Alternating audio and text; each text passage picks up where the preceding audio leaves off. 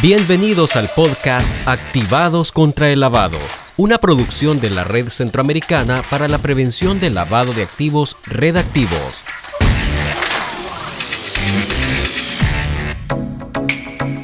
Hola, ¿qué tal? Gracias por estar pendiente de nuestro podcast y hoy está con nosotros nuevamente un especialista en estrategias y riesgos legales, consultor en derecho digital y asesor en procesos arbitrales, quien nos compartirá sus recomendaciones para mejorar el desempeño de abogados y notarios públicos como sujetos claves en la prevención del lavado de activos. Nuestra audiencia es toda tuya. La primera recomendación es que los gobiernos deben apostar a la formación de los abogados.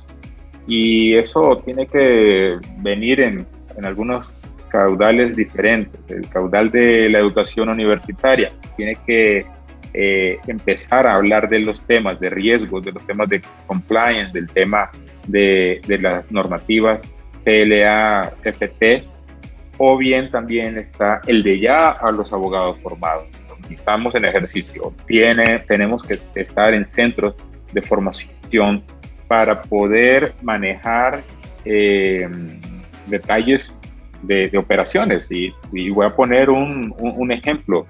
Eh, alguien compra una propiedad y, resulta de que la propiedad está siendo comprada en efectivo porque el que la ven, el que la compra es un señor de setenta y pico de años y no quiere usar cuenta bancaria y tenés que eh, hacer el reporte de operaciones inusuales porque la está comprando en efectivo.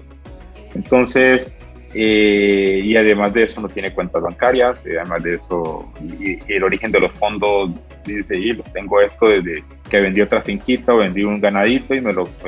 Y es difícil rastrear. Estoy poniendo un caso de alguien eh, del día a día en el campo de la región, pero también hay casos de inversionistas, eso sí manejan fondos de un lado a otro y esos fondos que se manejan tenés que ver su procedencia y hasta dónde llegas.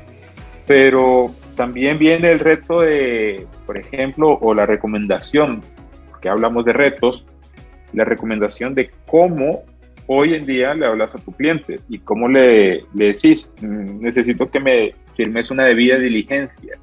Y el cliente te va a decir qué es, y, le sacas un formato de una página eh, con letra bancaria casi, como comúnmente le llamamos a la letra más pequeña, en Arial o Times New Roman 10, 11, y que tiene que llenar y decirte, oye, eh, ¿de dónde provienen tus fondos? ¿Cuánto ganas? Y un montón de detalles que al final también tendrás que compartir en su momento con autoridades.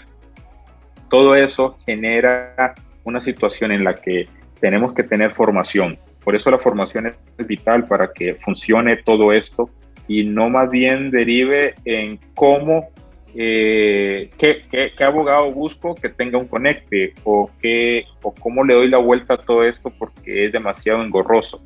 Entonces, la formación, la comunicación, la información que den los gobiernos para eh, la población en general es vital.